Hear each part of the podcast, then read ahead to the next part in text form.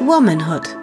Der Podcast für frauengesundheitliche Themen wie weibliche Sexualität, Verhütung, Familienplanung und natürlich alles rund um Schwangerschaft und Geburt. Mit Hebamme Christina Piller. Hallo und herzlich willkommen zurück bei Womanhood, dem Podcast zu frauengesundheitlichen Themen. Und die letzten drei Wochen sind ja die Geburtsphasenserie 1 bis 3 online gegangen. Und heute machen die Martina und ich die Nachgeburtsphase, die vierte von vier Serien der vier Geburtsphasen. Genau. Und wir Hallo freuen übrigens. uns, ja. Und wir freuen uns, dass ihr hoffentlich wieder dabei seid und auch die letzte Phase der Geburt mit uns durchlauft. Die nämlich auch sehr wichtig ist und oft ein bisschen zu wenig Aufmerksamkeit bekommt. Ja, voll. Ich finde auch, wenn dann das Kind da ist, dann ist natürlich die gesamte Aufmerksamkeit der Eltern beim Kind oder bei den Kindern, Verständlicherweise. ist eh ganz klar. Aber eigentlich ist die Geburt dann noch nicht abgeschlossen. Und zusätzlich kann nach der Geburt mit der Plazenta-Geburt beziehungsweise, beziehungsweise davor oder danach natürlich auch noch eine Blutung kommen, die eventuell eine verstärkte Plazenta-Lösungsblutung darstellt. Das heißt, das ist auch keine komplett risikofreie Phase der Geburt. Das heißt, wir Hebammen oder medizinisches Personal versuchen da noch immer, obwohl wir natürlich glücklich und erleichtert und zufrieden sind, wenn das Baby da ist, noch die Aufmerksamkeit auf 100 Prozent zu halten für dann die Plazenta-Geburt. Genau, das ist absolut nicht unwesentlich. Weil da geht es ja dann natürlich wieder um die Mama-Gesundheit, die ja für uns genauso im Vordergrund steht wie das Baby. Genau. Und da muss man dazu sagen, dass die Geburt der Plazenta eben die Geburt allgemein beendet, aber dass das nicht sofort nach der Kindsgeburt ist. Genau, das kann bis zu einer Stunde dauern. Da Genau. ist es ein normaler Zeitraum sozusagen. Alles, ähm, was darüber hinausgeht, ist eher ein protrahierter Verlauf. Und das kann man dann, wenn es eben länger dauert, auch unterstützen mit Medikamenten, die in manchen Krankenhäusern standardmäßig verabreicht werden, was man so in den Praktika Mitkriegt. mitkriegt so in der Hebammenausbildung. Und in anderen wird das nicht standardmäßig verabreicht.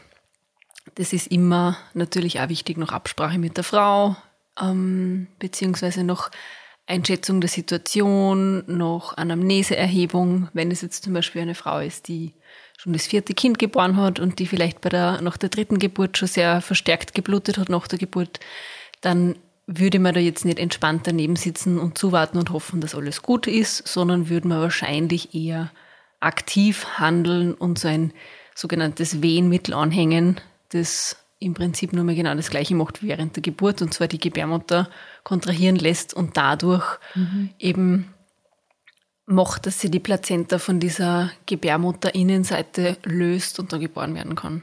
Genau, und da merkt man eben gleich, dass eben ein Entweder-Oder gibt. Es gibt entweder das abwartende Management, wo man keine Medikation gibt und natürlich, was auch respektiert werden soll, wenn sich die Frau das wünscht, in einem realistischen Rahmen, sage ich jetzt mal. Ja, wenn das eine gesunde Frau ist, die gerade das erste Kind geboren hat, dann wird das natürlich vorab schon mit der Frau besprochen in der Schwangerschaft oder unter der Geburt ähm, weil dann einfach kurz zu fragen, wünschen Sie sich ein abwartendes oder ein aktives Management, weiß ich nicht, wie viel Sinn das hat, wenn man gerade auf einem absoluten High ist und sein Kind in den Armen hält.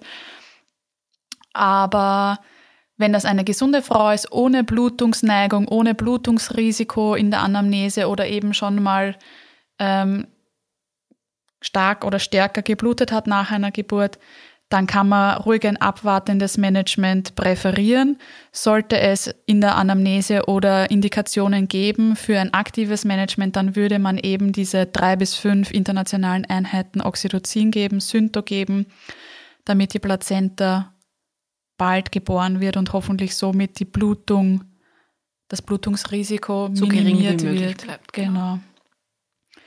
Und in der letzten Folge haben wir ja darüber gesprochen, dass dass wir das Kind abgenabelt haben, dass das Kind auf der Brust der Mama liegt Und da muss man sich das dann so vorstellen, dass ja die Plazenta nach der Geburt des Kindes noch im Uterus ist, noch angehaftet ist und dass dann quasi aus der Scheide die Nabelschnur raushängt, je nachdem, wie lang die ist. Und aus der Nabelschnur ist dann eben nach der Geburt des Kindes auch Blut abgenommen worden.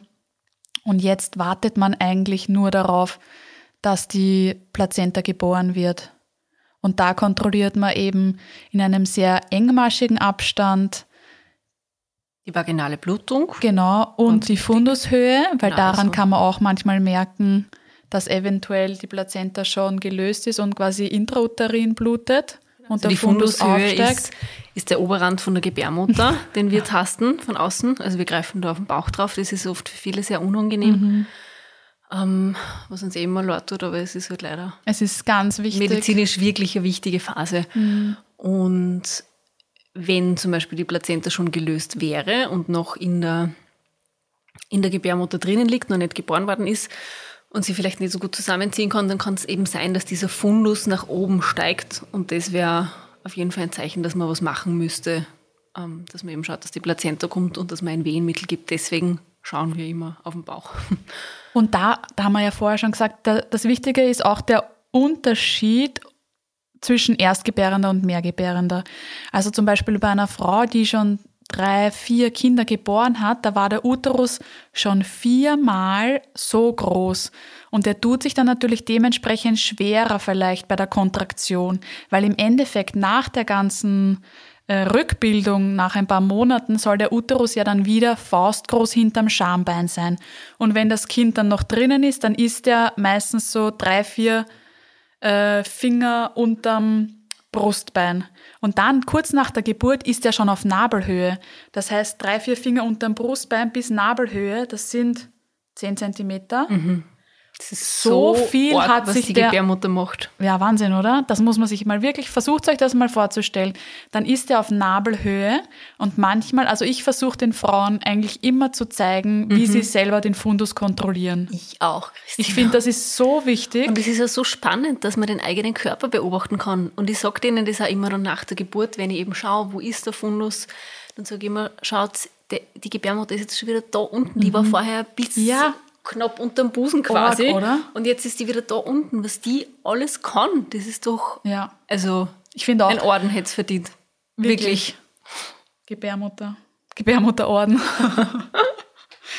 ähm, und dann ist er auf Nabelhöhe und dann kontrollieren quasi wir mit der Handkante, also da mit der Verlängerung vom kleinen Finger, kontrollieren wir nicht nur die Höhe vom Fundus, also von der oberen Kante von der Gebärmutter, sondern wir kontrollieren auch eventuell, ob der ganz flapsig ist. So weich und teigig sich anfühlt. Genau. Oder, oder ob der wirklich hart ist und gut kontrahiert. Haben wir auch schon mal in der letzten oder in der vorletzten Folge, glaube ich, erklärt, wie das ist mit Muskel anspannen mhm. und Wehe und was das zu sagen hat, sozusagen, wenn die Gebärmutter hart ist. Und wir würden uns quasi wünschen, einen gut kontrahierten, also, also dementsprechend harten, Uterus auf Nabelhöhe. Das wäre das Optimum. Sogar darunter. Genau, oder sogar darunter natürlich, das geht auch. Es man, gibt nichts, was es nicht gibt. Genau, und man kann auch mit gewissen Handgriffen ähm, schauen, ob sie die Plazenta schon gelöst hat. Und dann, wenn die Plazenta geboren wird, ist für die meisten nur mal eine ziemliche Erleichterung. Irgendwie. Genau, obwohl die, die Frauen mich dann schon manchmal fragen, ist das jetzt quasi nochmal so unangenehm mhm. wie die Kindsgeburt? Sage ich immer nein, weil die Plazenta hat ja keine Knochen. Die ist ja die ist, voll weich. Genau, die ist ganz weich, aber trotzdem würde ich das nicht unterschätzen, genau. weil eine Plazenta ist nicht, ist im besten Fall nicht ganz klein. Also wenn man die Hand aufmacht und dann den, den wie soll ich das sagen, den Umfang, den Handteller. Handteller plus Finger so groß ist dann der Umfang von einer Plazenta circa. Mindestens eigentlich, ja. oder? Und die hat schon meistens so ein halbes Kilo mindestens. Ja. Hätte ich auch gesagt, 500 Gramm bis Gar nicht so wenig, wenn man, wenn man sich denkt, dass die Kinder ja, so zwischen zweieinhalb und vier Kilo haben. Das ist natürlich auch meistens so, dass die, je größer die Kinder, desto größer sind meistens auch die Plazenten. Weil die Plazenta ist ja dafür da, dass die das Kind während der während der Geburt, würde ich schon sagen, auch während der Geburt, aber die ganze Schwangerschaft über versorgt. Also ohne diese Plazenta wird das Kind nicht versorgt werden. Mhm. Und, Und, das ist mir auch urwichtig. ein respektvoller Umgang mit der Plazenta. Es ist ein Also ich meine, wirklich ich- mega cooles Organ. Ja, ich, das ist das einzige Organ auf Zeit. Das muss man sich mal überlegen. Ich habe nicht eine Niere ein Jahr und dann scheide ich es aus und, Und ich kriege eine neue Niere. Kurz so nebenbei produziert. Ja, ich habe eine Plazenta für die komplette Schwangerschaft, die dieses Kind versorgt. Ohne der Plazenta hätte dieses Kind nicht überleben können. Das heißt, das ist nicht einfach irgendwas. Also das ist wirklich Da wichtig. kann man, kann man schon kurz mal Danke sagen. Danke für die Versorgung des Kindes. Danke, liebe Plazenta. Genau. Und dann, wenn die Plazenta eben geboren ist, dann schauen wir uns die an. Die wird extrem stark beleuchtet bei uns. Im Rampenlicht Ja, steht sie dann. gut so. Sie braucht da ihren Auftritt. Und da schauen wir dann auf die Vollständigkeit der Plazenta. Und meistens zeige ich sie dann auch noch den Eltern oder der Mutter oder wer auch immer es interessiert oder wer sie sehen will. Die meisten möchten es eigentlich schon sehen und mal kurz anschauen und dann sage ich ihnen, schaut und jetzt schaue ich gerade, ob alles vollständig ist, weil das ist natürlich auch extrem wichtig.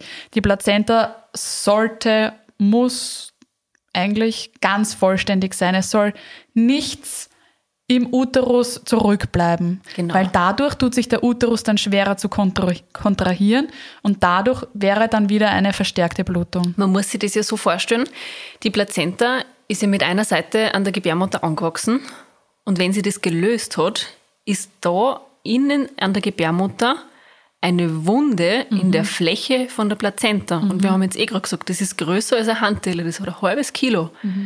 Das ist echt nicht unwesentlich. Und das ist auch das, was diesen Wochenfluss und diese Blutung nach der Geburt ausmacht, ist die Heilung der Plazenta-Haftfläche. Viele glauben oft, das ist von der Geburtsverletzung.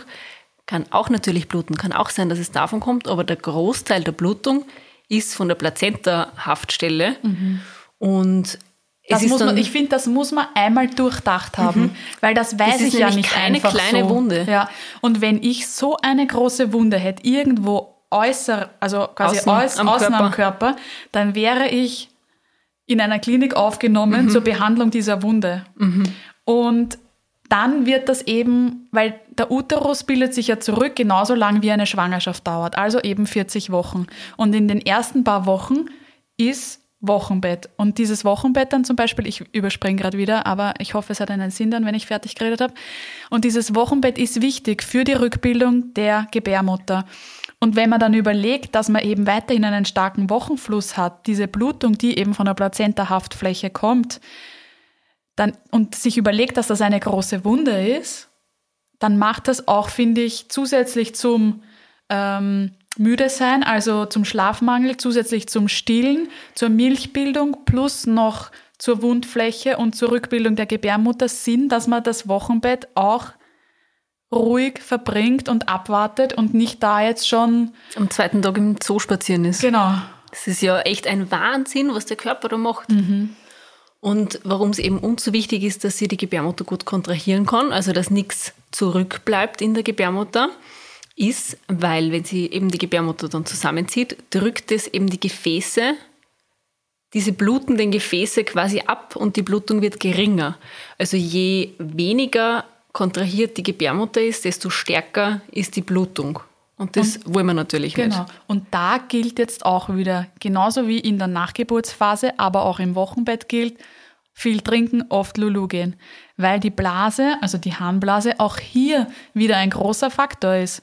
Wie überall sonst auch. Aber wenn die Harnblase voll ist, dann drückt es den Uterus nach oben, der kann sich schlechter kontrahieren und dadurch kann die Blutung auch wieder stärker werden. Das heißt, in der Nachgeburtsphase kann es zum Beispiel mal sein, wenn sich der Uterus nicht so gut kontrahiert oder die Blutung stärker ist, dass eine Hebamme oder medizinisches Personal fragt, ob sie einen Einmalkatheter legen dürfen, damit man sicher sein kann, dass diese Blase leer ist, damit man eventuell die Blutung minimieren oder regulieren kann. Genau.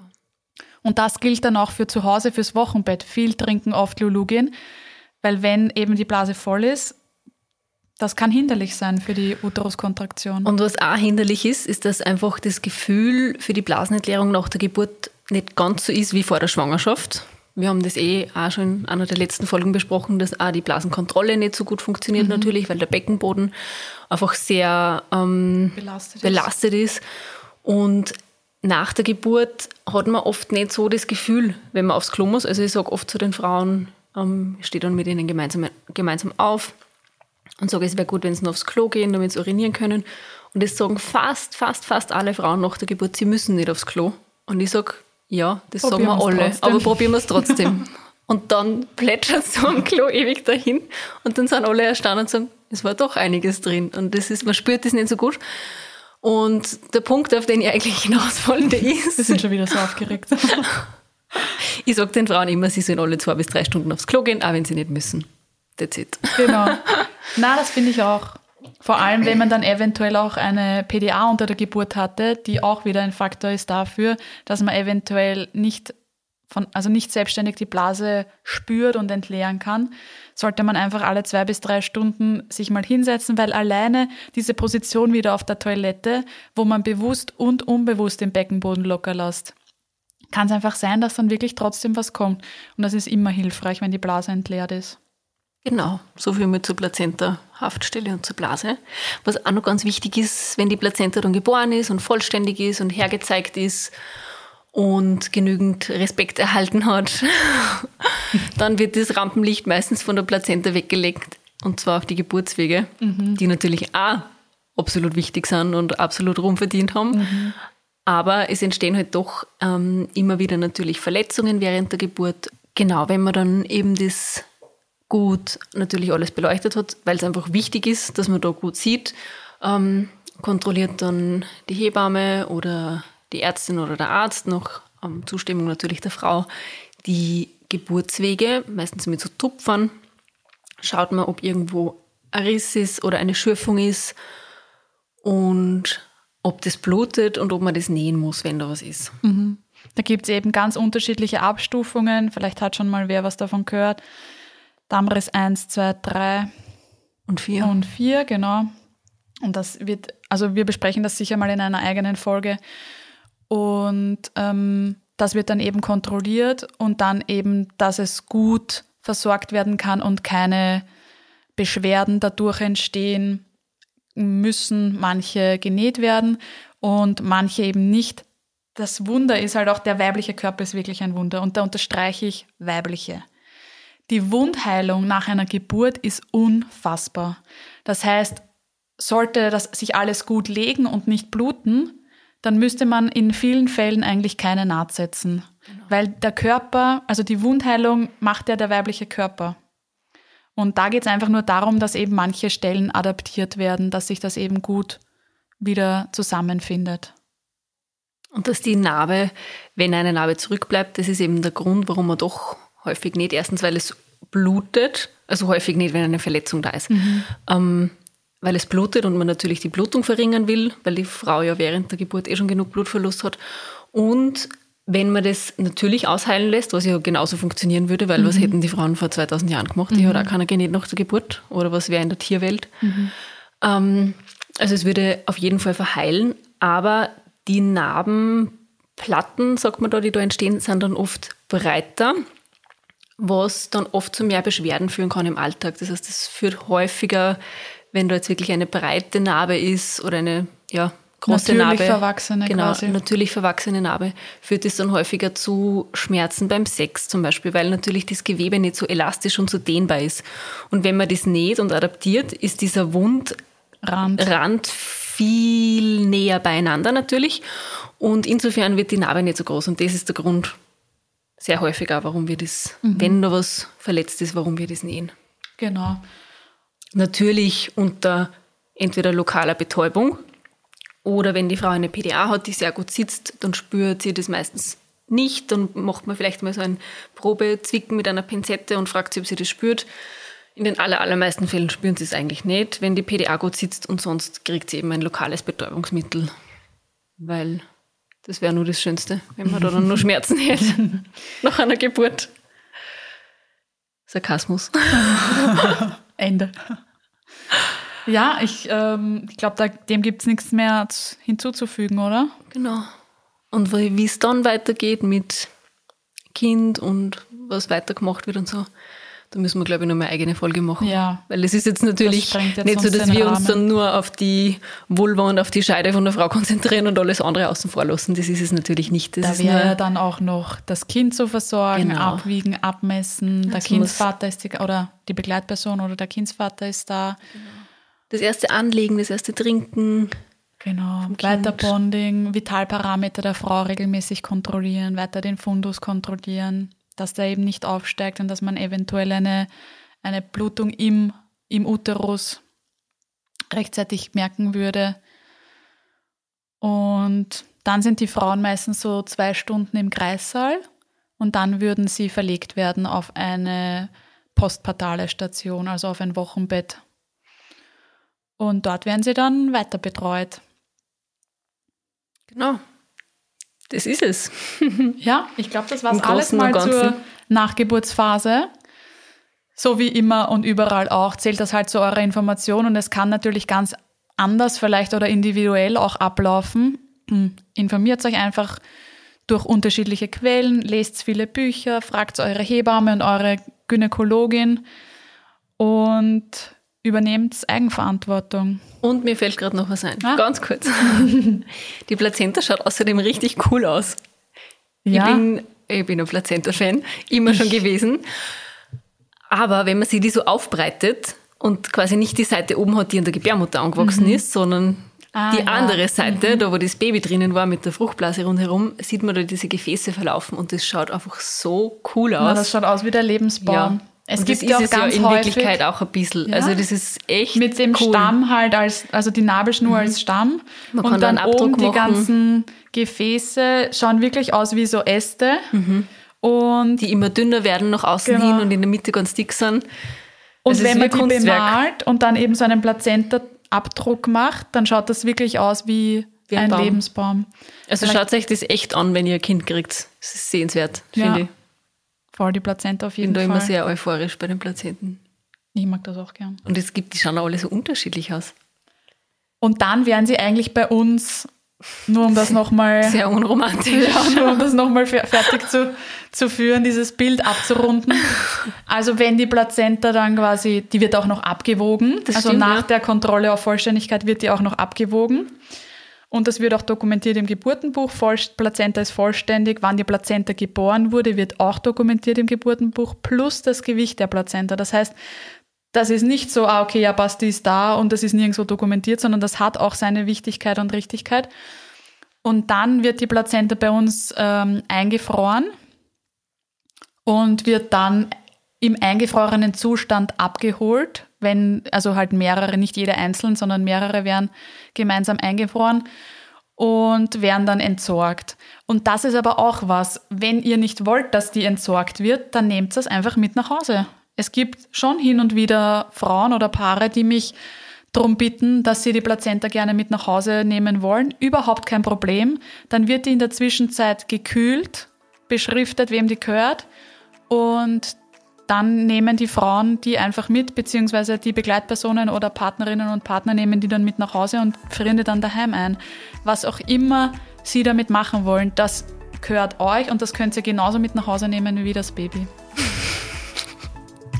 Ja. Ja. Sind wir froh. Sehr gut. Das war es jetzt wirklich, glaube Ja, ich glaube, jetzt fällt uns nichts mehr ein in unserer Euphorie. Dann sagen wir Danke und bis zum nächsten Mal. Das war jetzt die vierte von vier Geburtsphasen-Episoden. Die nächste Folge kommt nächsten Montag online, überall da, wo es Podcasts gibt, auf Apple Podcasts, als RSS-Feed oder zum Beispiel auch als, als RSS-Feed oder auch auf Spotify. Wir freuen uns, wenn ihr wieder dabei seid und bis bald. Bis bald. Bitte euch. Tschüss. Dieser Podcast wurde produziert von WePoddit.